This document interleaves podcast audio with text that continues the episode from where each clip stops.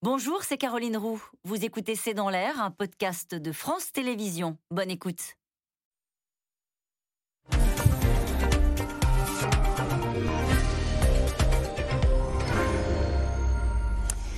Bonsoir à toutes et à tous. Nous attendons vos questions SMS, Internet et réseaux sociaux pour alimenter notre discussion. Des tirs de roquettes ce matin revendiqués par Daesh à l'aéroport de Kaboul. La tension reste extrême. Le Pentagone craint de nouvelles attaques 24 heures avant le départ définitif des Américains, alors même que les attentats kamikazes ont fait euh, plus de 100 victimes, dont 13 GI. Les Occidentaux redoutent déjà le tout dernier vol, uniquement sécurisé euh, par les talibans. Sur place, des milliers d'Afghans espèrent toujours quitter le pays. La France et la Grande-Bretagne réclament l'installation de zones sécurisées à Kaboul pour permettre de poursuivre les évacuations au-delà de mardi, même si les talibans rejettent, eux, fermement cette option. Emmanuel Macron estime qu'il faut discuter avec les nouveaux maîtres de Kaboul et pose ses conditions. Rupture avec les organisations terroristes, respect des droits de l'homme, avec la conviction peut-être qu'il est possible et nécessaire de négocier avec eux.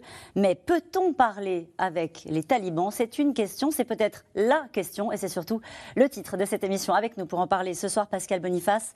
Euh, vous êtes directeur de l'Institut de Relations internationales et stratégiques, l'IRIS. Vous êtes également l'auteur de Comprendre le monde aux éditions Armand Collin. Avec nous ce soir, Armel Charrier. Euh, vous êtes éditorialiste politique étrangère pour France 24. Avec nous également euh, Solène Chalvon-Fioriti. Vous êtes grand reporter. Vous avez vécu plusieurs années en Afghanistan. Vous avez co-réalisé un documentaire avec Margot Ben, Afghanistan, Vivre en pays taliban, documentaire que vous qui vous a valu d'être nommé pour le prix Bayeux 2021 des correspondants de guerre. Enfin, le général Dominique Trinquant, vous êtes ancien chef de la mission militaire auprès de l'ONU. Bonsoir à tous les quatre. Euh, merci de participer à ce C'est dans l'air en direct. Je reste avec vous, général Dominique Trinquant.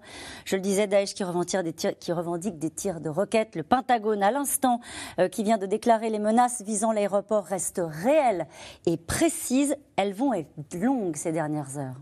Oui, tout à fait. Euh, les talibans, les pardon, les Daesh va essayer jusqu'au dernier moment de perturber avec deux objectifs, de montrer que les Américains sont sensibles, puisque les roquettes qui tombent, alors pour l'instant il y a des systèmes qui empêchent les roquettes d'atteindre leur objectif, mais euh, il peut toujours y avoir un trou dans la raquette, si j'ose dire.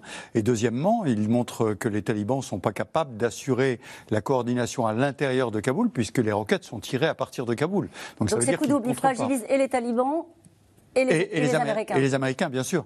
Et, l'objectif, bien sûr, de Daesh dans cette perspective, c'est de montrer qu'ils sont la seule alternative possible à lutter contre les Occidentaux pour, euh, pour imposer leur vision extrémiste de l'islam. Qu'est-ce qu'on sait des opérations militaires sur place? On a entendu parler de ce tir d'un drone américain, euh, avec l'idée même qu'il aurait fait euh, des victimes euh, civiles. Qu'est-ce qu'on sait de ce qui s'est passé? Échange de tirs de roquettes d'un côté, tirs de drones de l'autre, avec des talibans qui étaient plutôt agacés que les Américains tirent sur leur sol?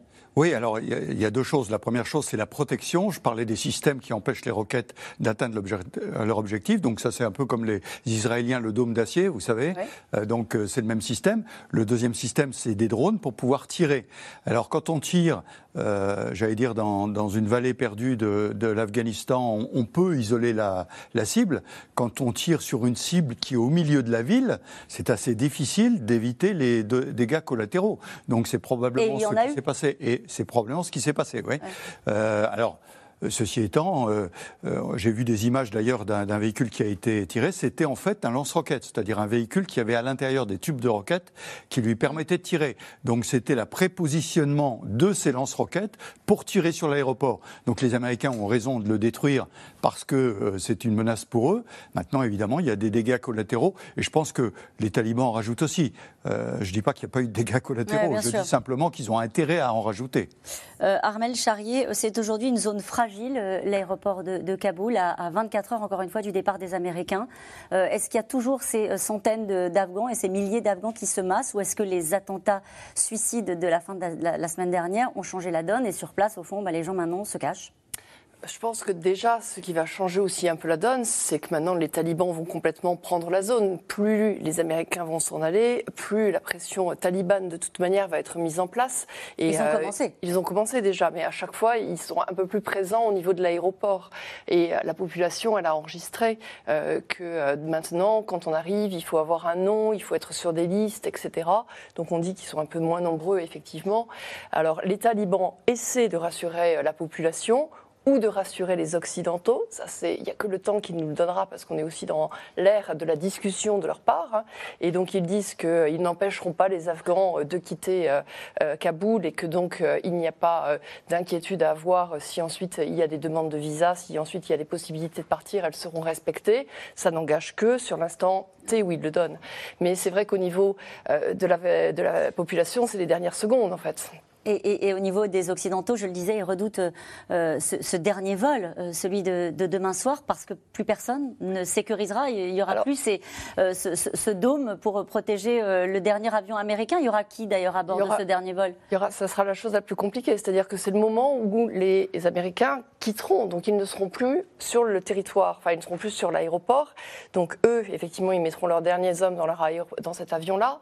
Ça veut dire qu'il faut qu'ils vont faire deux choses. D'une part, ils ont quand même commencé à parler avec les talibans, ils se sont quand même entendus sur la façon dont ils allaient quitter, donc il faut que ça se tienne, et que ça tienne jusqu'à la dernière seconde. Donc là, les talibans jouent quand même leur image de marque, parce que s'ils disent, regardez, on vous a sécurisé votre avion, ça veut dire que derrière, ils se mettent en position justement l'inverse de ce que fait l'État islamique, c'est-à-dire, nous, on a pris en charge un pays, donc on se comporte comme des gens responsables avec lesquels on va pouvoir parler ensuite, parce qu'ils ont intérêt à jouer la carte américaine pendant un petit peu. Et puis l'autre chose, quand même, les Américains, ce qu'ils peuvent faire, c'est qu'ils peuvent aussi sécurisé en passant par le haut de l'aéroport. C'est-à-dire qu'on peut aussi, à un moment donné, avoir des avions de chasse qui survolent, avoir toute une série en fait d'assurances militaires en l'air. Nous allons parler de, ces zones sécurisées qui sont réclamées par euh, la France et la Grande-Bretagne, mais encore un mot euh, avec vous, Pascal Boniface, sur le climat de ces dernières heures euh, à Kaboul, à l'aéroport de Kaboul. ce qui se joue là, on ne pourra pas corriger le tir sur l'image que le monde gardera de cette, de cette fin de parcours des États-Unis en Afghanistan. Non, ça c'est terminé, mais le tout c'est de limiter les dommages. Limiter les dommages politiques pour Biden, parce que même s'il est très critiqué sur la façon d'avoir annoncé sa décision, finalement, je crois que d'ici quelques temps, les Américains vont dire on a bien fait de partir. Rester n'était pas raisonnable. Et euh, il n'y aura pas des protestations s'il n'a pas amené avec lui tous les Afghans qui veulent venir aux États-Unis. Donc il est pour l'instant très critiqué, mais ce qu'il joue, on voit bien avec lorsqu'il a été à la cérémonie pour l'accueil des 13 cercueils qui sont revenus d'Afghanistan, c'est de dire le dernier avion est parti. Voilà, tous les Américains sont rentrés à la maison et j'ai pu terminer une guerre qui a été commencée il y a 20 ans. C'est là-dessus qu'il joue un peu sa réputation qui est très endommagée aujourd'hui parce que effectivement, ce que l'on voit, c'est l'image du chaos, c'est effectivement ces 13 morts, euh, un taux quand même très élevé et n'oublions pas les 180 victimes afghanes qui ont également euh, péri euh, dans, dans, cette attaque. Mais la partie n'est pas tout à fait finie pour Biden. Donc Biden maintenant, il joue le coup d'après.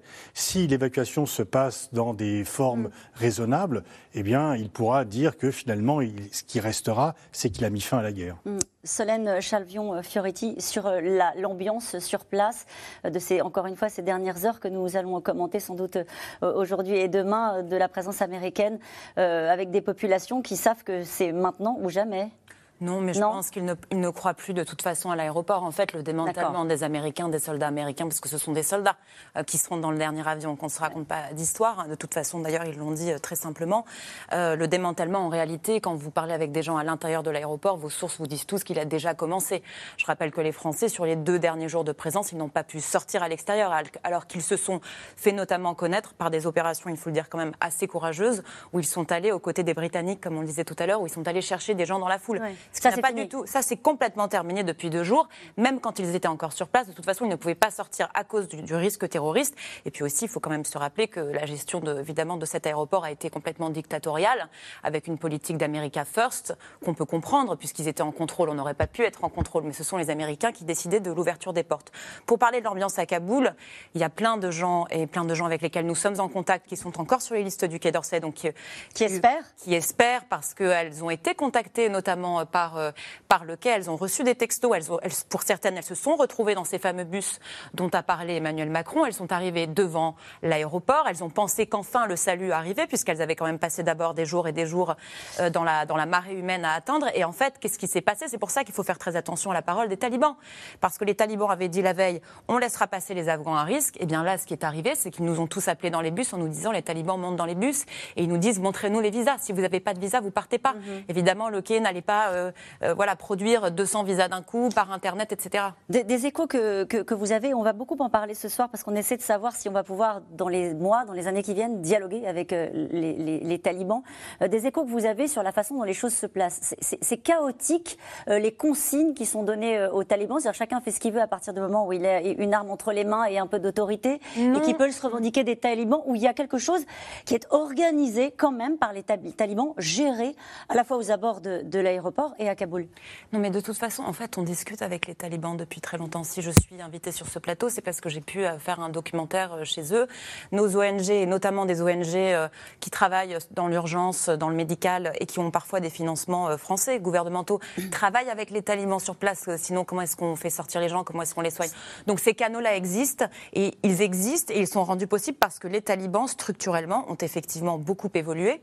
Et on va en parler ce soir, mais sur l'organisation, pardonnez-moi, de, l'évacuation, on dit en gros, euh, il y a une collaboration qui se fait entre les soldats américains et les talibans pour que les choses se passent bien, contre d'ailleurs les assauts euh, de Daesh. Est-ce que les choses sont, sont gérées sur place? Est-ce que c'est une organisation? Pas du tout.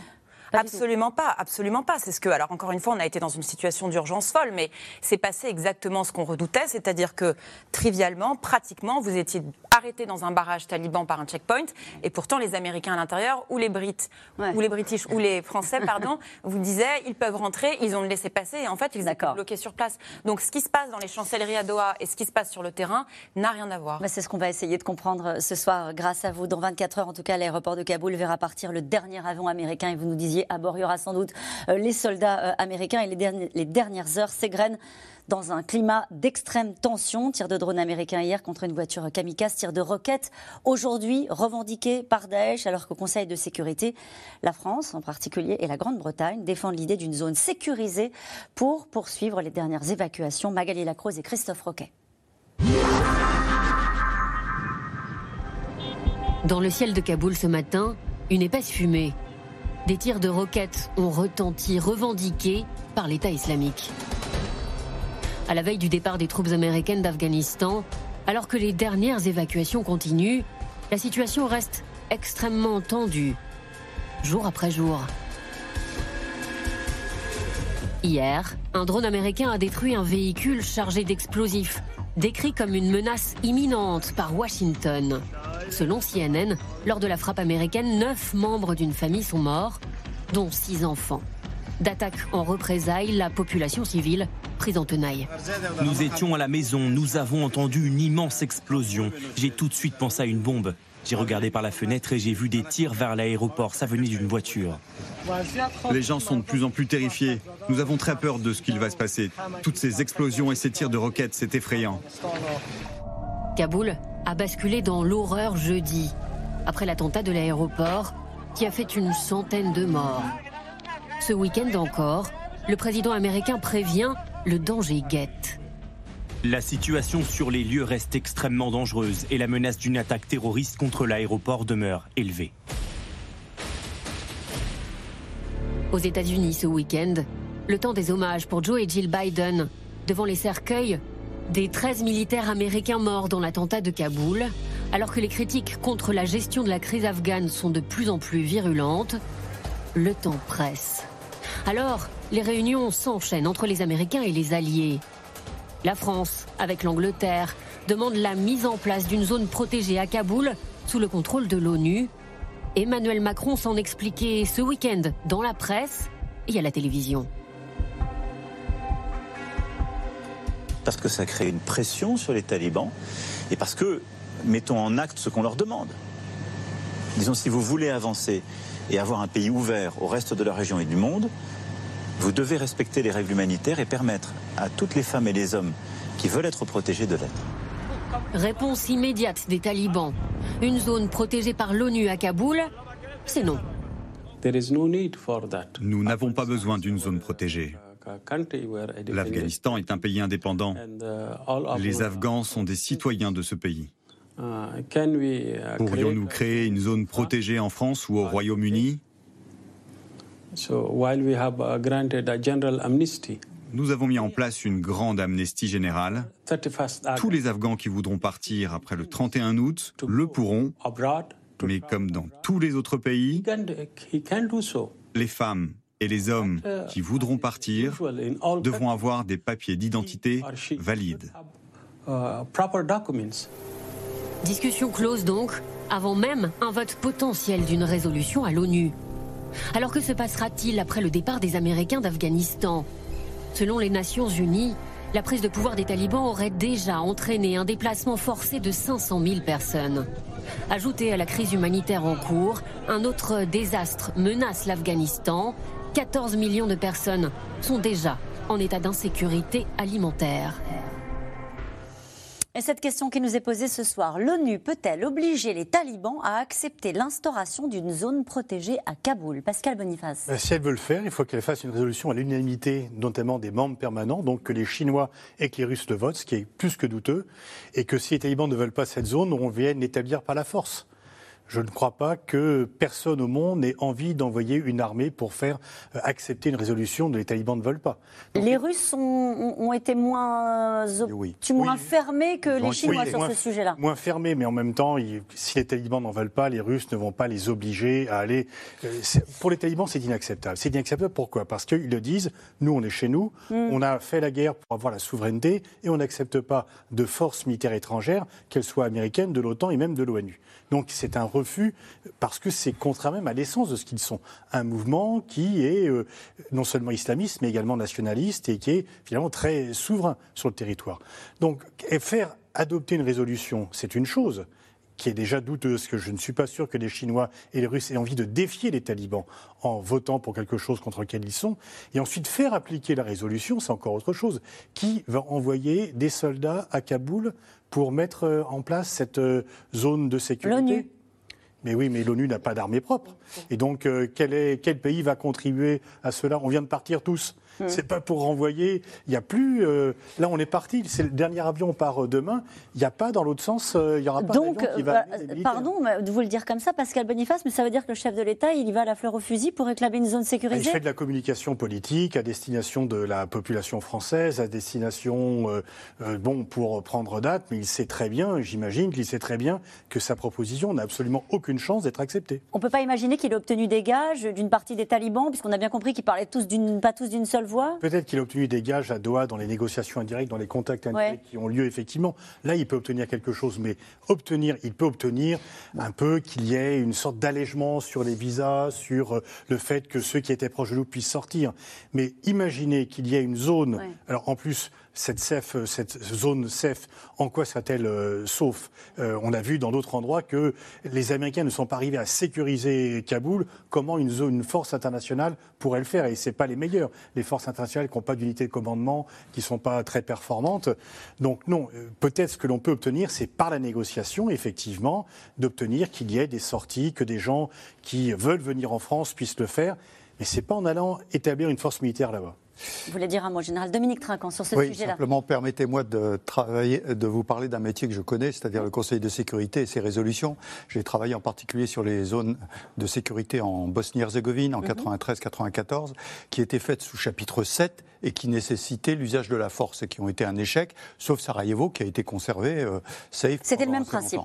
Le principe est le même, c'est-à-dire zone Safe area, hein, c'était le terme qui était employé. Il y en avait six en Bosnie-Herzégovine, dont une de sinistre mémoire, Srebrenica, et Sarajevo qui a été gardée.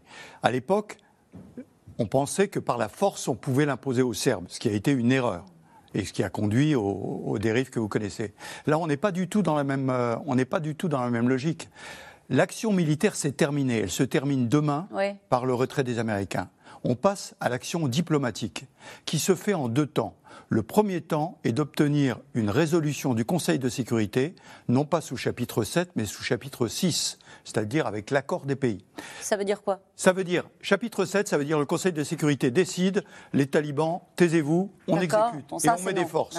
Chapitre 6, ça veut dire, nous prenons une décision et nous allons voir les talibans en demandant de l'appliquer. C'est très différent. Donc ça veut dire, un, accord des Russes et des Chinois, puisque je rappelle que cette résolution, et c'est une bonne nouvelle, est présentée par les Britanniques et les Français. Heureux de voir que les Britanniques et les Français travaillent sur le sujet et que les Américains s'y sont ralliés. Ils n'étaient pas du tout à l'origine de la chose. Ils s'y sont ralliés. Et les Russes n'ont pas dit non, voilà ce qu'on disait tout à l'heure. Les Russes viennent de dire que c'était une bonne idée. connaissant un petit peu la pratique du Conseil de sécurité, si les Russes ont dit c'est une bonne idée, c'est qu'ils ont parlé aux Chinois. D'accord. Donc, le premier temps de la manœuvre, c'est d'obtenir, et ce n'est pas aujourd'hui qu'on l'obtiendra, je pense, à moins d'un miracle, ça sera probablement à la fin de la semaine, qu'il faudra changer les virgules, les verbes, etc., une résolution du Conseil de sécurité. Et ensuite, avec les talibans, leur dire écoutez, vous voulez être euh, reconnu mhm. Vous voulez qu'on vous soutienne Vous avez. Vous voulez l'aide humanitaire Vous voulez machin Et eh bien maintenant, on met cette zone. Alors, après, tout est dans l'application. Là, là j'approuve complètement ce que, de, ce que vous venez de dire. Tout est dans l'application. Parce que pour l'avoir pratiqué, c'est au barrage que ça va se passer. C'est entre le casque bleu qui ne sera pas là pour imposer les choses, mais peut-être pour se défendre et c'est tout, et pour dire voilà la liste des gens que j'ai, et le taliban lui dira oui mais ils n'ont pas un visa, oui mais ils n'ont pas un... Et ça peut être établi sur une durée choisie, négociée Bien sûr. C'est comme ça que ça s'était passé C'est la zone est définie. Ensuite, on parle de à quoi elle sert, sortir des gens d'Afghanistan et probablement amener de l'aide humanitaire. C'est le deal, voyez vous faites sortir des gens, mais on, amène de l'aide humanitaire. C'est ce qui s'est passé à Sarajevo. Hein. et, ensuite, Ensuite, je répète, ça ne veut pas dire qu'on soit au bout. Ça veut dire que les talibans auront quand même la main sur les gens qui veulent sortir ou pas. Dans les éléments de la négociation, il peut avoir aussi euh, le nerf de la guerre, c'est-à-dire euh, euh, l'argent. Joe Biden a expliqué que parmi les leviers dont il disposait pour discuter avec les talibans, il y avait les liquidités et la question de la reconnaissance du régime sur la scène internationale. Liquidité américaine, vous avez raison, puisque l'argent est bloqué là-bas, et puis les Chinois. Parce qu'aujourd'hui, les Chinois, pourquoi les Chinois euh, s'entendent? Parce qu'il y a un deal entre les Ouïghours et les mines en Afghanistan. Et donc, les Chinois qui disent bah, pas de problème, on va faire fonctionner le système et on va vous mettre. Mais je pense qu'aujourd'hui, la première réunion du Conseil de sécurité va être intéressante pour voir si derrière ce que disent les Russes, il y a aussi les Chinois et que donc on arrive à un consensus des 15. Parce qu'un consensus des 15, pour les talibans, ça veut quand même dire quelque chose. Mm. Ça veut dire, attention, la planète globalement, sous le chapeau du Conseil de sécurité, veut cette chose-là.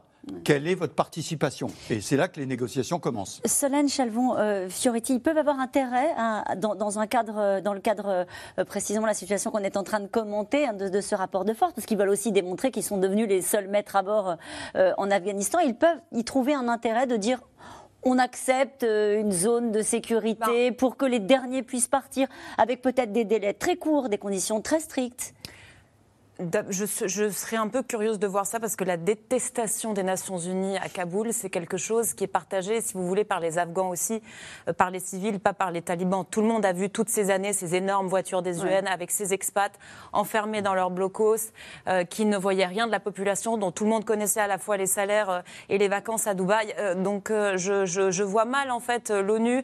je pense davantage à quelque chose qui viendrait, qui serait proposé. On voit que la, Russie est un petit peu plus, un peu mhm. plus souple. Je pense plutôt à une solution de ce côté-là. Et puis, puis de toute façon, il faut quand même se rappeler qu'on n'a pas le temps, parce que le problème, c'est que euh, là, il y a déjà qui sont, des gens qui sont en train de penser à des solutions alternatives. Si les Américains n'avaient pas quitté la, base de Bagram comme ça, déjà peut-être qu'on aurait pu organiser des départs de là-bas. Il y a déjà des gens, notamment des ambassades, si vous regardez le Pakistan aujourd'hui, sur l'aéroport d'Islamabad, il commence à y avoir des avions, des avions américains. Donc on sait qu'il y a des gens qui vont commencer vraiment à privilégier la piste pakistanaise, potentiellement d'ailleurs le passage terrestre, ce qui va être intéressant parce que pour l'instant c'est très dangereux. Il y en a qui le font. Il y a des Afghans qui commencent à faire ce passage. C'est que vous avez en gros 5 heures de route de Kaboul à Jalalabad, qui est vraiment à la frontière. Ensuite, juste derrière, c'est Peshawar au Pakistan. Il va falloir arriver sans doute, si on, choisit ce canal-là, à négocier avec les talibans pour qu'ils laissent les bus passer. Ça, ça peut être une autre option. Ça, ça peut être une option. Il y, a, il y a, des gens qui parlent euh, de faire aussi partir des avions de, des capitales provinciales, comme Mazar par exemple. En fait, là, là, on a compris de toute façon que cet aéroport, c'est un cimetière. On a compris qu'il y a d'autres initiatives, que Daesh pense à d'autres attaques. Donc il faut absolument, euh, si vous voulez, il va falloir saupoudrer ailleurs. Et, et, en plus, il faut quand même désengorger, parce qu'il faut aussi rappeler, pour tous les gens qui ont été en contact avec des gens dans l'aéroport, qui ont souffert des heures indicibles, des conditions inhumaines, alors que je rappelle que ces gens sont ceux à qui on est censé donner l'asile. C'est quand même, c'est euh, vraiment, on ne trouve pas de sens à ça. Ils ont aussi euh, pâti du fait que dans la foule, il y avait aussi beaucoup de gens qui cherchaient à partir, des migrants économiques, des mhm. hommes seuls, etc., qui étaient venus sans sac, sans argent. Et ça, il fallait de toute façon, il faut désengorger énormément. Lorsque vous entendez ce responsable des talibans qui dit ne vous inquiétez pas, de toute façon ils pourront partir au moment où nous reprendrons les vols commerciaux. C'est impossible. D'abord pour une raison très simple, c'est que personne ne sait à l'heure actuelle ce qui se passe dans les provinces. On le doit aux informateurs extrêmement courageux qui sont les gens sur les réseaux sociaux qui arrivent à nous donner des informations. Il y a deux jours, il y a un musicien, un chanteur très populaire qui a été abattu d'une balle dans la tête. Ils l'ont fait sortir devant tout le monde, ils l'ont exécuté à Al-Randab. On sait très bien qu'en fait, il y a un fichage qui est déjà en train de se mettre en place qu'il y a des règlements de compte et que tout ça disparaît complètement dans la masse du, stress actuel des évacuations, des attentats à Kaboul, etc. Donc il faut aller vite. Euh, ils ont le souci euh, de la communication et de la perception de, ce qui est en train de se passer, euh, les talibans aussi. On l'a perçu hein, tout à l'heure dans le reportage, vous nous disiez pendant le reportage, Pascal Boniface, ils ont changé, ils ont appris à maîtriser la communication dans, dans ces heures-là qui sont capitales, parce que ce sont des heures pour l'histoire, pour eux aussi. Et encore, ils ont appris, mais c'est quand même, euh, c'est encore une fois, même de leur côté, c'est un cafouillage.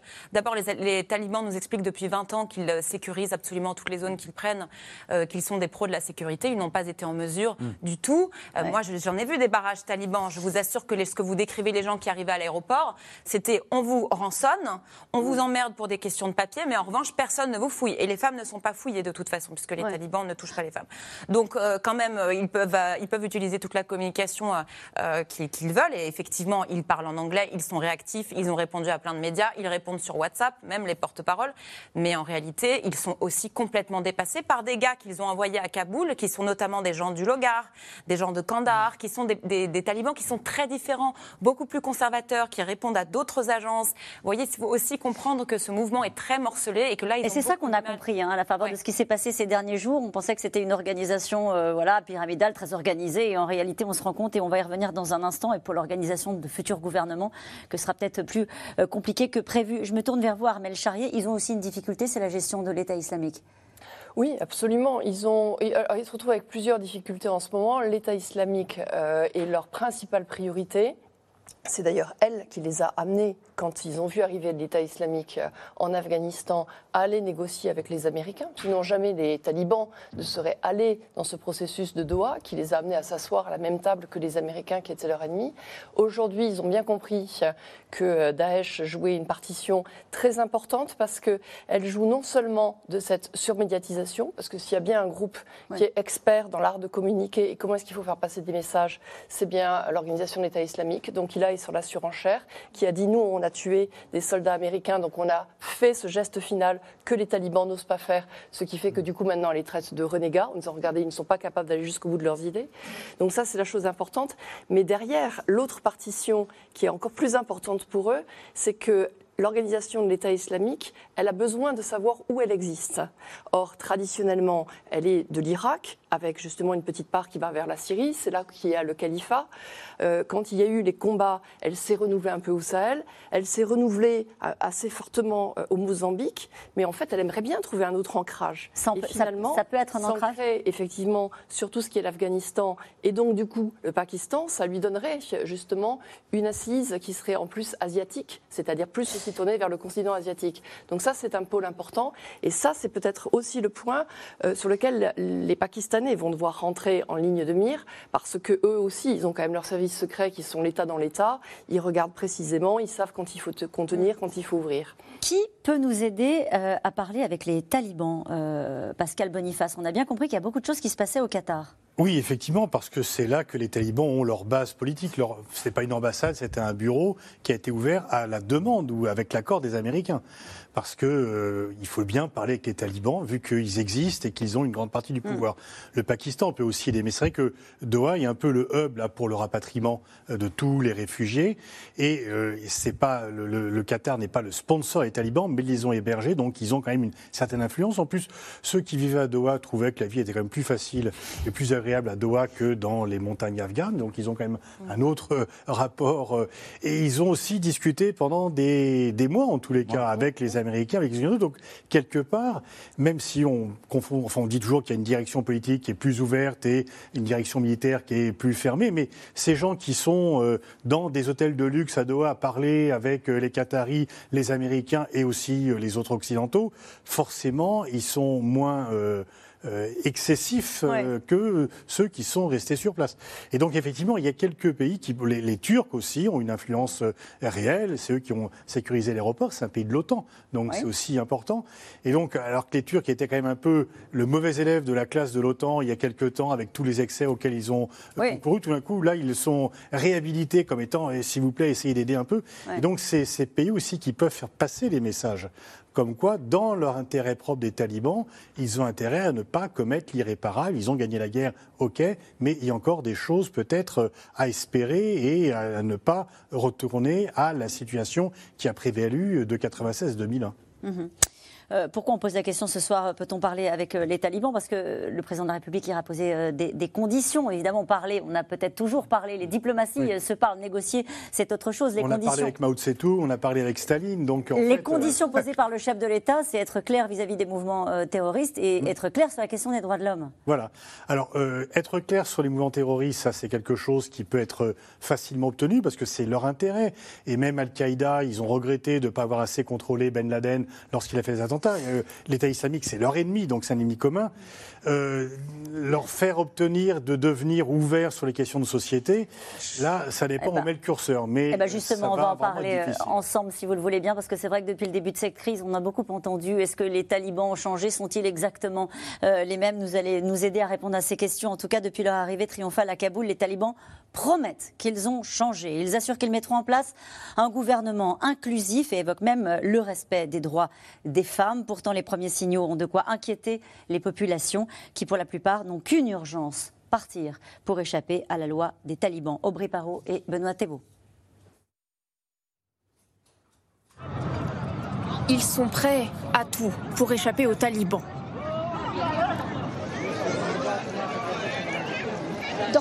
Les gens sont terrorisés depuis leur retour. La situation est très tendue. Tout le monde veut partir à l'étranger. Sauf qui peut a déjà coûté la vie à des centaines d'entre eux.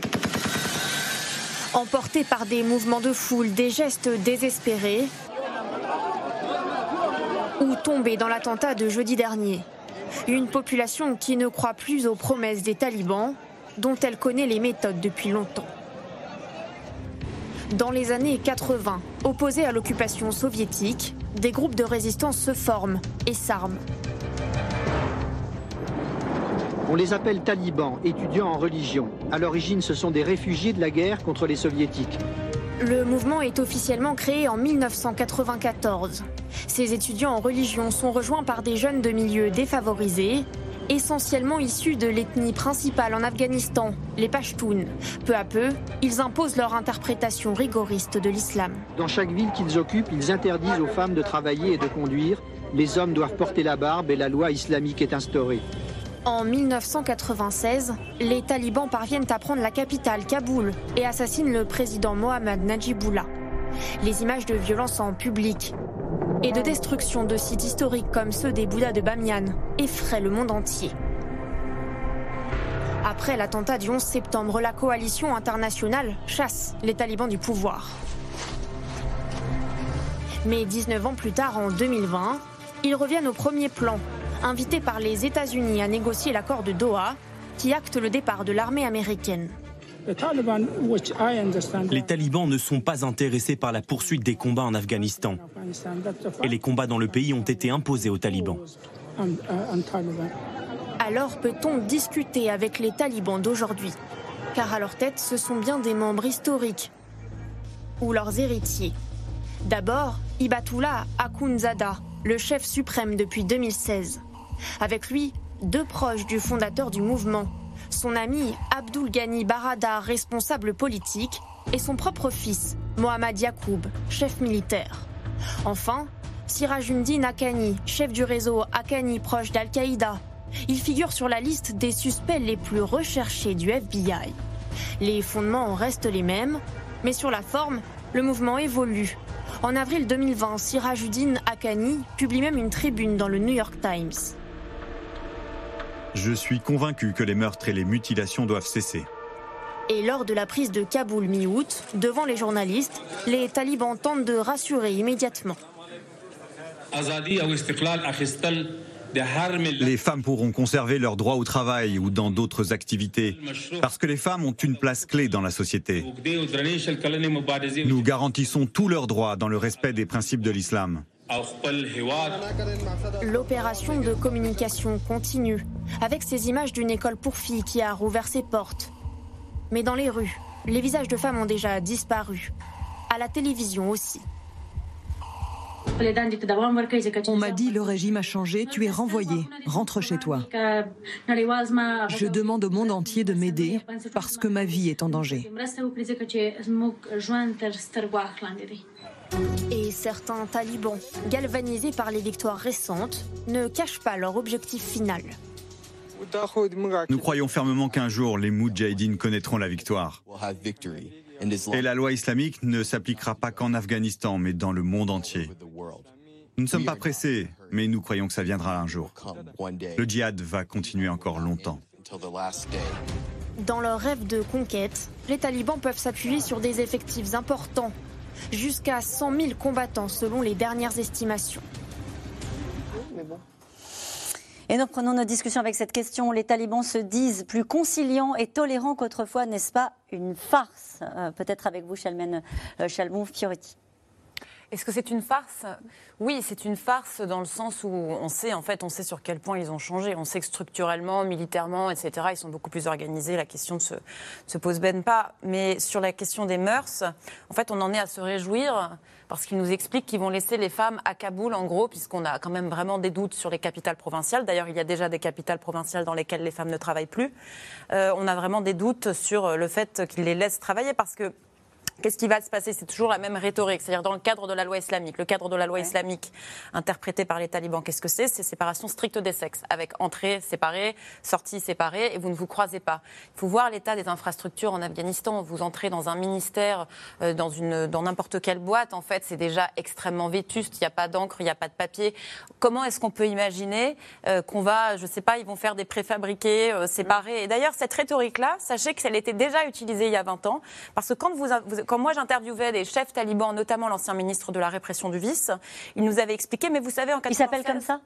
Euh, oui, oui. Ministre de la répression du vice. et de la promotion de la vertu. Eh bien, euh, Kalamoudine Momand, eh bien, il nous avait expliqué que, en fait, qu'est-ce qui s'était passé il y a 20 ans? C'est juste qu'il n'y avait pas de professeurs femmes, d'enseignantes femmes, et qu'il n'y avait pas de médecins femmes. Sinon, ils les auraient laissés euh, mm. aller, euh, voilà, ils les auraient laissés se faire soigner, ils les auraient laissés aller à l'école. Donc, sur cette question-là, on sent qu'il y a une évolution aussi. Pourquoi? Parce que, heureusement, quand même, ces 20 dernières années, on a réussi à former beaucoup de sages-femmes. Il y a quelques femmes médecins, il y a beaucoup d'enseignantes. Donc, Mais on elles peut vont continuer à exercer, vous le croyez? Oui, bah, de toute façon, nous, on a été en terrain taliban, beaucoup de journalistes. On, voit, on a rencontré des femmes médecins et on a rencontré des femmes enseignantes. Donc il y en a euh, qui travaillent dans des conditions misérables, mais elles existent, elles existent. Et par ailleurs, dans le documentaire qu'on a, qu'on a, qu'on a fait en immersion chez eux, on voit bien que la femme médecin, elle reconnaît quand même que quand elle est venue chez les talibans pour offrir ses services, ils lui ont dit montre-nous ton diplôme d'abord. Donc sur la question de l'accès aux soins, on ne peut pas dire que ce soit pas harmonieux, qu'il y ait évidemment des provinces très très conservatrices où ça ne passe pas, mais sur cette question-là, il y a définitivement une évolution misérable, hein, mais un semblant d'évolution. Mais pourquoi mettent-ils autant d'énergie à nous expliquer qu'ils ont changé? Parce que c'est ce qu'on expliquait tout à l'heure, c'est-à-dire qu'il leur faut quand même des soutiens, il leur faut quand même rester en contact du monde, parce que l'Afghanistan est un pays extrêmement pauvre. Qu'est-ce qui se passe là si des millions et des millions d'Afghans supplémentaires euh, se mettent à mourir de faim dans les mois prochains? Donc ils ont besoin euh, de s'acheter encore cette forme de légitimité, et puis dépendre des financements des Américains, ce, qu'on a déjà expliqué. Ce qui, est pour le coup assez, euh, ce qui pose question en fait de mon point de vue, c'est que on a vu beaucoup de mouvements djihadistes, enfin wahhabistes, on a vu des mouvements islamistes évoluer sur ces questions-là, alors que les talibans n'ont jamais menti. Sur la question des mœurs, sur les droits des mhm. femmes, qui est leur obsession absolue. Vous ne faites pas un discours de talibans sans qu'ils vous parlent du voile et de la burqa. C'est pas, c'est pas quelque chose qui est instrumentalisé en Europe. Pour le coup, eux-mêmes le replacent constamment dans leur discours. Et comment se fait-il que sur cette question-là, il n'ait pas évolué, euh, il les ait si peu évolué? C'est, c'est, c'est une bataille qui est dans la main des Afghanes. Et je tiens à dire quand même que les Afghanes, contrairement à il y a 20 ans, elles ont aussi quand même beaucoup plus de ressources. Elles ont toujours été habitué à s'engueuler avec un oncle, avec un frère, avec un père, avec un mollah. Non, mais c'est vrai, ça fait partie. Il ne faut pas croire que Kaboul, c'était rock'n'roll ces 20 dernières années. C'est quand même très dur, l'Afghanistan. Donc il faut espérer qu'il y aura une forme de résistance passive dans les classes moyennes qui n'auront pas pu fuir et qu'elles ne, seront, elles ne se laisseront pas faire. D'ailleurs, elles ne se laissent pas faire. Les, journalistes, euh, les journalistes internationaux en Afghanistan sont plus voilés que les Afghanes. Hein. Je veux dire, on voit bien que les Afghanes, elles essayent, elles tâtonnent dans les centres-villes, elles ne sont pas toutes en noir, elles ne sont pas toutes euh, couvertes euh, même devant le visage. Donc je pense qu'elles vont négocier. le cas dans quelques semaines?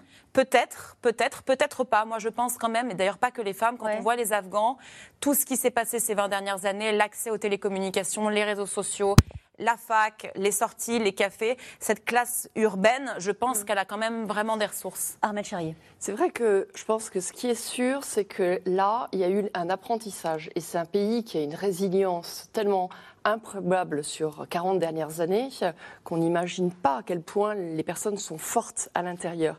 Et quand vous me racontez cette résistance, on a pu la vivre par exemple en Iran. En Iran, les femmes sont beaucoup plus libres que... Donc on entend cet écho-là.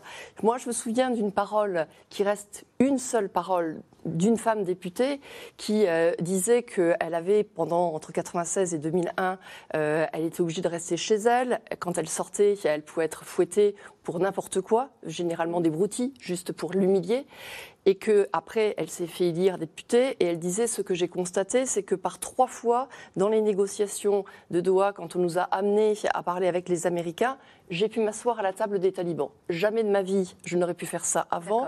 Aujourd'hui et je ne suis pas prête à lâcher ça. Alors on peut être tout à fait sur un micro détail oui. on peut être sur une histoire personnelle. Mais en tout cas ça montre la résilience et ça demande l'envie. Et c'est ça qui fait qu'en fait on peut aussi se dire que quelque part les talibans d'abord ils ne sont pas uniformes. Mais c'est vrai que pour l'instant l'instant, il joue cette surmédiatisation de on va évoluer, mais est-ce qu'ils restent fondamentalement nationalistes, comme le rapportait Pascal? Est-ce qu'ils ne vont pas à un moment donné aussi se dire maintenant, il faut qu'on profite de notre pays, il faut qu'on avance avec notre pays et que petit à petit, ils vont bouger Et là, on a quand même deux options. Soit on a des talibans, qui sont ceux qui ont été euh, les Moudjahidines, qui ont été emprisonnés à Guantanamo, euh, que les Américains ont lâchés, qui ont cette euh, légitimité de combattants, comme avait leur père avant eux qui avait combattu les soviétiques. Et eux, ils ont combattu les Américains et ils ont fait Guantanamo.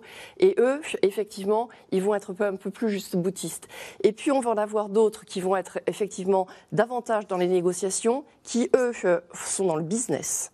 Et comme ils sont dans le business, ils ont l'habitude de travailler avec le Pakistan, ils ont l'habitude de travailler avec Dubaï, c'est eux qui commencent à discuter avec les Chinois, ceux qui commencent à discuter avec les Russes. Et eux, et eux ils auront besoin de dégage sur la question des droits aussi. Donc, pour l'instant, on est dans deux phases. On regarde ce qui se passe tactiquement, voir ce qui va se passer, et ce qui va se mettre en place stratégiquement à long terme. C'est qui le chef des talibans? Est-ce qu'il y a un chef euh, des talibans Est-ce qu'il y a une autorité indiscutable des euh, talibans Il est arrivé euh, hier ou avant-hier, mais simplement pour rajouter, je pense qu'il y a aussi effectivement ces deux, ces deux façons, mais il y, a deux, il y a des couches aussi. ce que vous disiez tout à l'heure, c'est-à-dire qu'entre ceux qui étaient à Doha, qui ont pris l'habitude des hôtels 5 étoiles, ceux qui ont négocié, etc., et ceux qui viennent du fin fond des vallées, mmh. où ils ont pratiqué, et c'est là que ça va être... Parce que Kaboul, Évidemment, Kaboul, on voit bien les choses, mais dans le fin fond des vallées, comment ils vont appliquer la C'est pour ça que je vous pose la question, Dominique Rincan. c'est pour ça que je vous pose la question. C'est qui le chef? Parce qu'à un moment donné, est-ce qu'il y aura une doctrine? Est-ce qu'il y aura un cap, euh, justement, pour, pour, euh, faire face à tout ce que vous venez d'expliquer, des problématiques qui ne seront pas les mêmes euh, à Doha et au fin fond des provinces? Est-ce qu'il y a un moment donné quelqu'un qui va fixer un cap? Je, je pense que l'Afghanistan n'a pas, il n'aura pas de régime jacobin. jacobin. Euh, je pense que l'Afghanistan reste un, pays avec euh, des Pashtuns, des Hazaras, des, des Tadjiks, des Ouzbeks et des tribus qui sont très très différentes. Et donc ça ne sera pas appliqué de la même façon partout.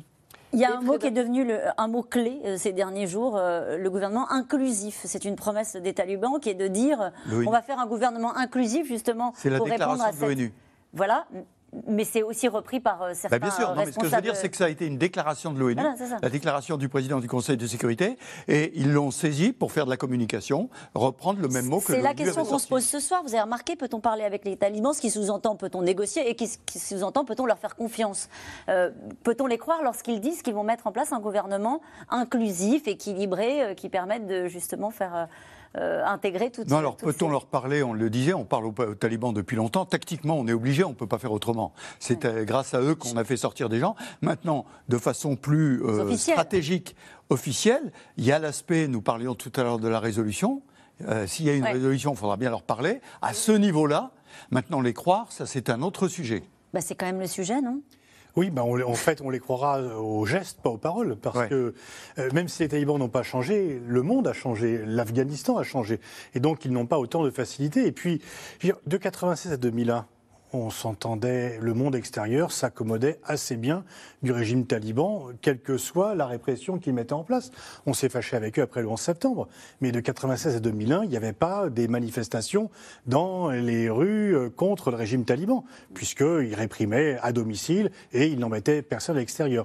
Alors si on pense que d'une part le monde a changé, que l'Afghanistan a changé, parce que les réseaux sociaux, l'éducation, mmh. etc., et surtout ils ont un pays à gérer. C'est-à-dire que c'est facile de faire des embuscades, de poser des bombes, d'envoyer des missiles. Gérer un pays, euh, avoir un système de santé, l'éducation, ils peuvent se dire qu'ils peuvent s'en passer, mais l'approvisionnement, il faut quand même que les gens se ravitaillent. Donc gérer un pays aussi compliqué l'Afghanistan, ça ne se fait pas en circuit fermé, sans aucun contact avec le monde extérieur. Et c'est pas le Pakistan qui va faire les fins de mois de l'Afghanistan parce qu'il n'en a pas les moyens. Donc effectivement, ils seront bien obligés de trouver où sera le curseur entre leur volonté de réprimer et la nécessité de faire bonne figure par rapport à l'étranger pour avoir euh, effectivement ne serait-ce qu'une aide alimentaire? Parce que, comme ça a été dit dans le reportage, euh, on en parle moins et c'était très bien que ce fut dit dans le reportage, il y a quand même une grande partie de la population qui est euh, en détresse alimentaire. Mm. Donc ça, c'est maintenant c'est aux talibans de gérer ça Justement, et de donner à manger à la population. Moscou appelle les États-Unis à débloquer les avoirs afghans en expliquant qu'il ne faut pas créer d'autres problèmes au peuple afghan en gelant euh, les avoirs et les devises, parce que la première urgence des talibans, outre les mœurs que vous nous expliquez euh, à l'instant, euh, ce sera la situation économique et la pauvreté d'une partie de la population, hein, Pascal Boniface. Et puis simplement le ravitaillement. Est-ce que comment le système de santé, comment on le garde un petit peu Il n'est quand même pas déjà très performant, mais c'est complètement démantelé. Le ravitaillement et puis aussi quand même l'éducation tous les services publics euh, qu'un État se doit de donner à sa population. Ils seront aidés par les Chinois? Oui, mais les Chinois ne vont pas les aider gratuitement, ils ne vont pas les aider massivement. Les Chinois veulent plutôt. Ce qui intéresse les Chinois, c'est deux choses c'est les matières premières, les mines d'Afghanistan. Il y a des terres rares qui sont extrêmement précieuses. Et surtout que les talibans n'aillent pas aider les Ouïghours, ce sur quoi les talibans sont tout à fait d'accord. En tout cas, Emmanuel Macron fait un peu la leçon aux Américains. En déplacement en Irak, il a affirmé que la France resterait militairement présente à Bagdad, même si Washington euh, choisissait de se retirer définitivement. Si certains soldats français euh, sont toujours engagés en Irak pour mener un combat contre le terrorisme, Laura Rado, Nicolas Baudry-Dasson. C'est un lieu chargé de symboles. Les ruines de la mosquée Al-Nouri, visité hier par Emmanuel Macron. Qui a été détruit en juin 2017. Un édifice anéanti il y a 4 ans par le groupe État islamique, alors en pleine débâcle militaire. C'est là aussi qu'ont débuté les heures noires du califat, proclamé en juin 2014. Ça montre aussi une chose qui est importante pour, euh, je crois, l'ensemble des, des musulmans du monde entier et pour nous tous c'est que Daesh est un projet de mort et d'obscurantisme. C'est un projet terroriste qui est fait au nom de l'islam, mais qui n'est pas l'islam. Dans la ville martyre de Mossoul, ultime bastion de l'État islamique, les traces des derniers combats sont encore bien visibles. Le chef d'État français est venu apporter son soutien à la reconstruction. Une visite de deux jours destinée avant tout à marteler un message.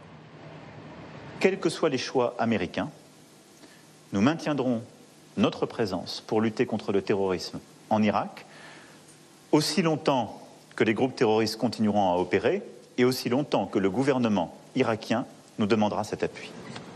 Une déclaration bien accueillie par le Premier ministre irakien. L'Irak et la France sont des partenaires dans la guerre contre l'État islamique.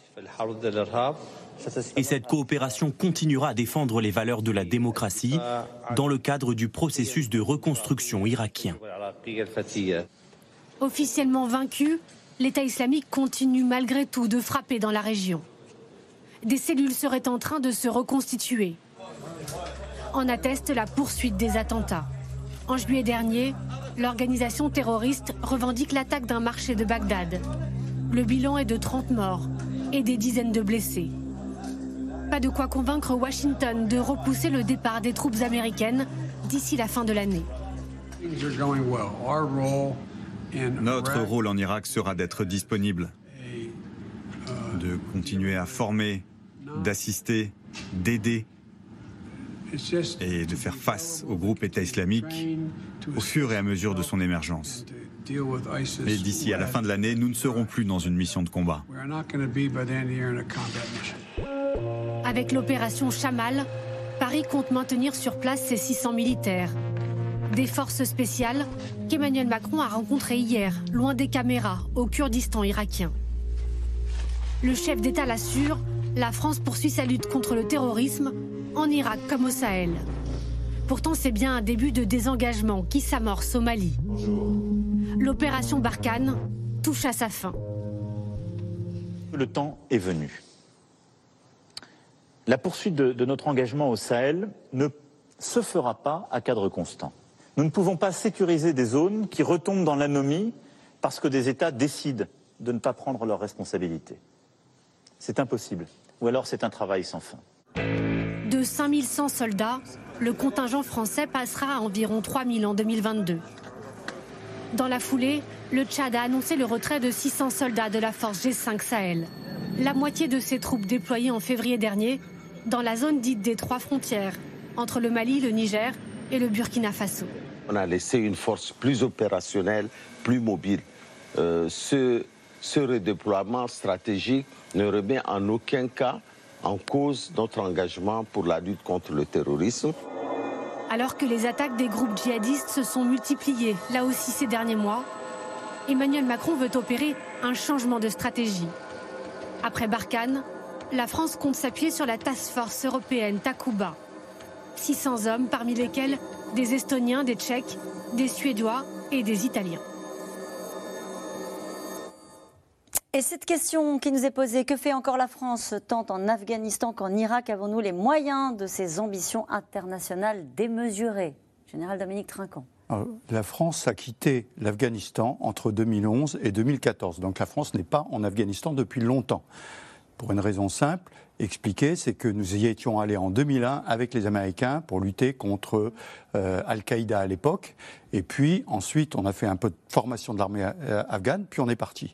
En 2014. Vous noterez qu'en 2011-2014, ça correspond à quoi? Opération Serval 2013 au Sahel.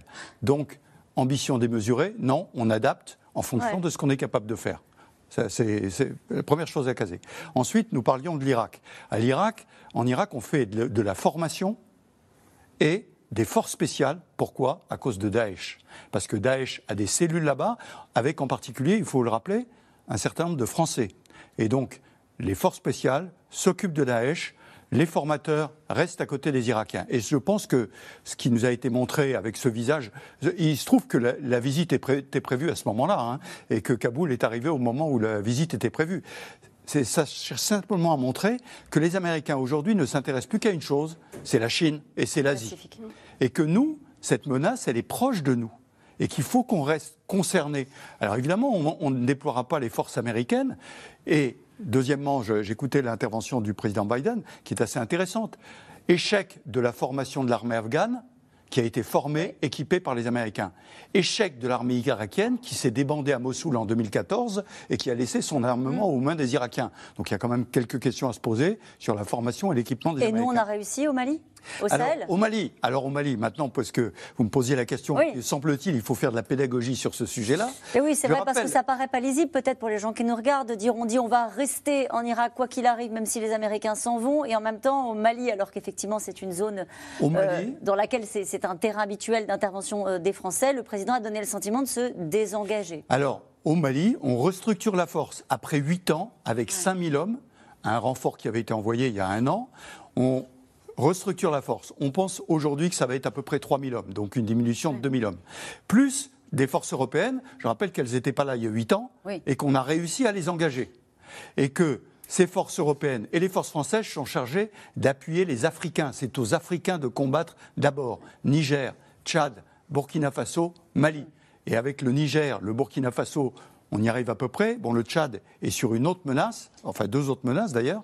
Et le, Mali, c'est plus compliqué, puisque les militaires, au lieu de combattre, font des coups d'État. Donc le sujet est un peu plus compliqué. Pascal Boniface sur cet aspect-là et sur l'aspect très offensif de la diplomatie euh, euh, française. Oui, À la fois sur le dossier euh, afghan, on, l'a vu, et sur ce qui se bah, passe en Irak. Macron avait essayé d'exister par rapport à Trump en prenant un autre, une autre positionnement. Là, c'est par rapport à Biden. Donc le message qu'il veut faire passer, c'est que les Américains s'en vont, la France reste.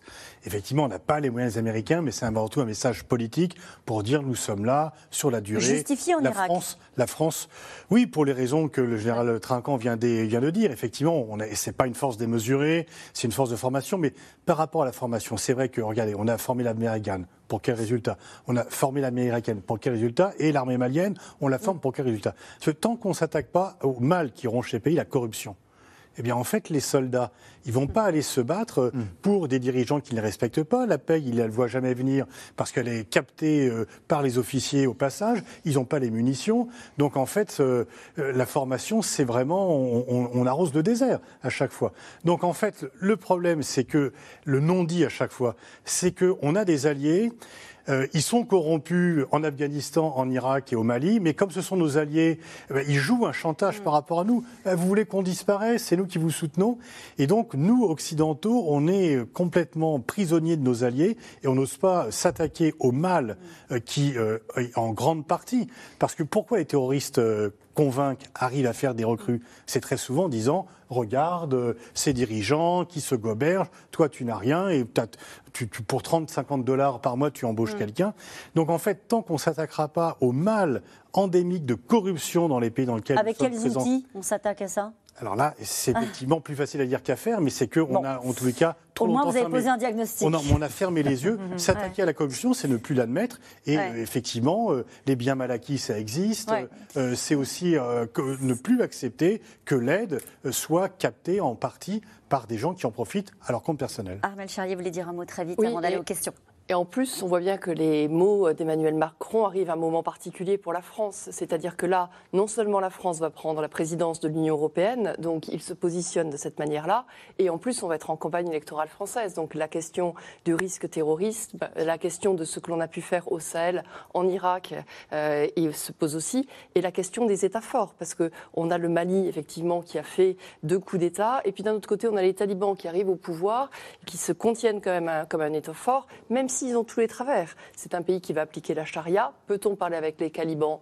On parle bien, par exemple, avec l'Arabie saoudite, qui applique aussi euh, la charia. On parle bien avec le Nigeria, dont certains États appliquent la charia. Mais regardez, les talibans disent, nous, on est un pays souverain. Donc, on commence déjà par dire, on choisit quels sont les Afghans qui s'en vont. Les femmes, on ne veut pas trop les laisser partir parce que c'est quand même notre natalité. Et puis, si elles sont éduquées, on ne veut pas. Nos élites, ceux qui ont des visas, ceux mm. qui ont travaillé avec euh, les autres, eh, on préfère quand même les garder. Puis, on verra ce qu'on vous envoie. Donc, vous voyez, toutes ces questions, elles vont être au cœur de la politique étrangère et d'un bilan. Et nous revenons maintenant à vos questions. Que sait-on des tirs qui ont eu lieu ce matin aux abords de l'aéroport, Dominique Trinquant? On sait que ce sont des tirs de roquettes. Donc, euh, encore une fois, c'est Daesh qui, en étant à l'intérieur de Kaboul, veut mettre la pression sur les Américains et démontrer que les talibans ne sont pas capables de contrôler Kaboul. C'est les deux objectifs qui réunissent. Alors, euh, pour l'instant, ces tirs de roquettes n'ont pas atteint leurs objectifs. On croise les doigts pour le dernier vol, pour les derniers départs, etc. C'est ça le, principal risque qui reste euh, pour, les, soldats américains qui sont sur place et plus généralement pour euh, l'Occident? Oui, je pense que jusqu'à demain, c'est le risque majeur qu'un avion, que des soldats américains soient encore touchés. Après le 31, ça va être euh, la continuation d'attentats, mm. parce que Daesh continue à faire des attentats, la continuation des attentats, et nous parlions tout à l'heure de la zone de sécurité, qu'elle soit à Bagram, Kaboul ou ailleurs, euh, là il va y avoir un sujet aussi, parce que évidemment, évidemment que. Daesh en profitera, et évidemment que les talibans, s'ils veulent jouer le jeu, auront intérêt à mettre le paquet. La France peut-elle parler avec les talibans d'aujourd'hui sans entraîner une reconnaissance internationale? Oui, tout à fait. On, était, on, on parle avec les Nord-Coréens, on ne les reconnaît pas diplomatiquement le fait de parler ne veut pas dire reconnaissance diplomatique. Et le fait d'ailleurs de parler ne veut pas dire accepter tout ce que l'autre veut nous imposer. Le fait de parler, c'est dire on a besoin de quelque chose, ceux qui sont au pouvoir, c'est le principe de réalité. Qu'est-ce que ça change quand il y a une reconnaissance diplomatique? On envoie des ambassadeurs, c'est ça? Il y a déjà un échange d'ambassadeurs, il y a aussi une situation, une coopération économique qui est plus facile, c'est un flux d'échanges beaucoup plus important, et surtout l'apparence. C'est-à-dire que pour les talibans, le jour où des ambassadeurs pour les talibans, c'est très important que l'ambassadeur russe soit toujours là, que l'ambassadeur chinois soit toujours là, et ils adoreraient avoir les ambassadeurs occidentaux. C'est normal, Pascal Boniface, qu'il n'ait pas dit un mot euh, hier, le président de la République, sur euh, la résistance euh, aux talibans, sur Ahmad Massoud, par exemple je crois que Massoud est beaucoup plus populaire en France qu'en Afghanistan. Ça, c'est sûr. D'ailleurs, il a été soutenu par, une, par un groupe de députés dans cette initiative. Moi, je les invite quand même à, à s'informer sur le fait qu'on a, on a quand même, on est quand même en droit de se réjouir d'avoir évité une guerre civile. On la voyait tous arriver. C'est évidemment c'est terrible. L'armée afghane euh, a complètement, euh, a complètement disparu. Il n'y a pas de pouvoir politique. Il n'y a pas il y a pas, il y a personne. Il n'y a pas de résistance possible. Il n'y a pas de résistance. Il n'y a pas eu de résistance face aux talibans. Mais qui envie, a envie aujourd'hui d'imaginer que ça, que ça démarre au Panchir, sachant qu'en plus, euh, contrairement à ce que le, juste parce que Massoud était un guerrier, son fils n'est pas un guerrier. C'est un universitaire c'est quelqu'un qui a une très bonne stratégie politique, mais qui n'est pas un guerrier, qui est complètement isolé dans une vallée où il avait dit qu'il ferait venir des centaines de milliers de Tadjiks qui ne sont pas venus ces dernières semaines. Et en plus, on sait que maintenant, au sein des talibans, il y a un remorcellement ethnique avec notamment des Tadjiks et des Ouzbeks à l'intérieur. Enfin, je pense que c'est voué à l'échec et je suis étonnée quand même euh, pour des politiques informés qu'on fait, qu'on préconise une solution pareille. Euh, alors qu'on a évité quand même le bain de sang. Je pense qu'il faut se rendre compte. 40 ans de guerre, plus d'un million de morts. Et là, on a évité un bain de sang. Il y a quand même beaucoup de gens qui s'en qui réjouissent d'abord. Que pense la Chine de la proposition d'Emmanuel Macron à propos d'une zone protégée? Vous l'avez dit un peu tout à l'heure les, les Chinois vont se dire on ne va pas se fâcher avec les talibans s'ils n'en veulent pas. Et donc on ne va pas travailler. Généralement au Conseil de sécurité, c'est le schéma que vous avez défini. Les Français britanniques s'arrangent entre eux, les Américains suivent et euh, les Russes et les Chinois sont généralement euh, contre. Donc euh, là, les Chinois n'ont pas d'intérêt particulier sur cette zone. Les talibans vont-ils devoir protéger le départ du dernier avion américain contre une attaque de Daesh? Oui, ils vont le, promettre, ils le feront. Ils le feront s'il le faut. C'était intéressant quand il y a eu la conférence de presse du général américain juste après euh, l'attentat de, contre lui de, par Daesh. Il a clairement dit en parlant des talibans, qu'il leur donnait des informations pour qu'ils repèrent comment est-ce qu'un homme pouvait rentrer avec une ceinture à explosifs, comment est-ce qu'on faisait pour l'arrêter, etc. Donc ça veut dire que ils ont travaillé ensemble. Il y a voilà un vrai travail. Ils parlaient d'alliés, donc ça veut dire que là clairement ils vont donner des instructions pour faire attention associées à cela. Pourquoi le Qatar est-il devenu central dans les relations diplomatiques avec l'Afghanistan? Il y a une base américaine très importante au Qatar, c'est la plus grande base américaine dans la région, donc ils ont des rapports très étroits avec les Américains. Les Américains ne pouvaient pas parler directement avec les talibans, donc ils ont demandé au Qatar d'héberger les talibans pour pouvoir dans un premier temps, très discrètement, mm. négocier avec eux, parce qu'il ne fallait pas que ça se sache, et ensuite le faire au grand jour. Que pense le Pakistan, l'Inde et les autres voisins de l'Afghanistan des talibans? Ben, Les Pakistan, oui. Pakistan sont des alliés. D'ailleurs, pour rejoindre ce que disait Armel, un truc intéressant, c'est que la, conférence de, Central Command, ça montrait à l'évidence que d'un seul coup, les talibans qui étaient des ennemis étaient devenus des alliés contre Daesh. Et au passage, le fait que les Américains, par un drone, euh, tuent les chefs de Daesh, ça aide les talibans. Hmm. Donc, Même s'ils euh, ont condamné les tirs sur leur, territoire. Oui, oui, non, mais bien sûr, ah, c'est normal. Ça, c'est de la posture. Euh, quelles relations entretiennent les talibans et les chefs de guerre? Ça, c'est une question intéressante parce que c'est quand même la question que se posent beaucoup, beaucoup d'Afghans qui vivent au rythme. Il faut bien comprendre, c'est une société qui est tellement clanique, tribale, euh, familiale, euh, vraiment enclavée dans mm. des montagnes. En fait, ces, ces figures, ça fait des années maintenant qu'elles sont, qu'elles sont toujours, en fait, qu'elles sont toujours brandies dans les rues de Kaboul, dans les rues de toutes les capitales. Ces martyrs, Massoud, et, Massoud passe même à la trappe. Massoud est détesté par les, par les Kaboulis puisqu'il a pilonné euh, Kaboul pendant la guerre civile. Mais ces figures, en fait, on a vraiment imaginé, et puis il y a eu celle d'Ismail Khan, à Herat qui a tenu jusqu'au bout. En fait, on a vraiment imaginé que ce serait eux le rempart. Et maintenant, on les cherche, en fait. On les cherche. On sait qu'il y a eu évidemment des deals. On sait qu'il y en a beaucoup qui sont partis. Et en fait, ne, pour l'instant, ils ne jouent pas de cartes dans le jeu, euh, dans le jeu actuel. Donc, euh, ça va être intéressant quand même parce qu'on on imagine, on imagine assez mal pour certains d'entre eux comment est-ce qu'ils vont pouvoir se, se, museler comme ça. On sait qu'il y en a qui vont dans le panchir. On verra bien combien ils sont. Euh, va-t-on vers un Afghanistan à deux faces euh, Une vers l'extérieur rassurante et une seconde appliquant la charia et liberticide? Oh, euh, l'Afghanistan va certainement avoir deux faces. Et en plus, on va avoir du mal à le savoir parce qu'on va avoir du mal à pouvoir y rentrer. Je vous rappelle qu'avec le départ des Américains, c'est aussi tout leur service secret. Donc, c'est aussi toute une capacité de captation d'événements. Il va falloir maintenant, quand on peut aller en tant que journaliste, demander aussi des autorisations aux talibans. Mais quoi qu'il en soit, l'Afghanistan a toujours eu une petite phase moderne qui était Kaboul et puis euh, une autre phase extrêmement conservatrice. Une dernière question. Quelles sont les relations entre les talibans et Daesh? Le pire pour l'Occident ne serait-ce pas une entente entre eux? Elle est impossible. Elle est impossible. Elle est impossible. Eh ben, merci à vous tous. C'est la fin de cette émission qui sera euh, rediffusée ce soir à 22h45. Dans un instant, vous retrouvez Anne-Elisabeth Lemoine et toute l'équipe de C'est car c'est la rentrée.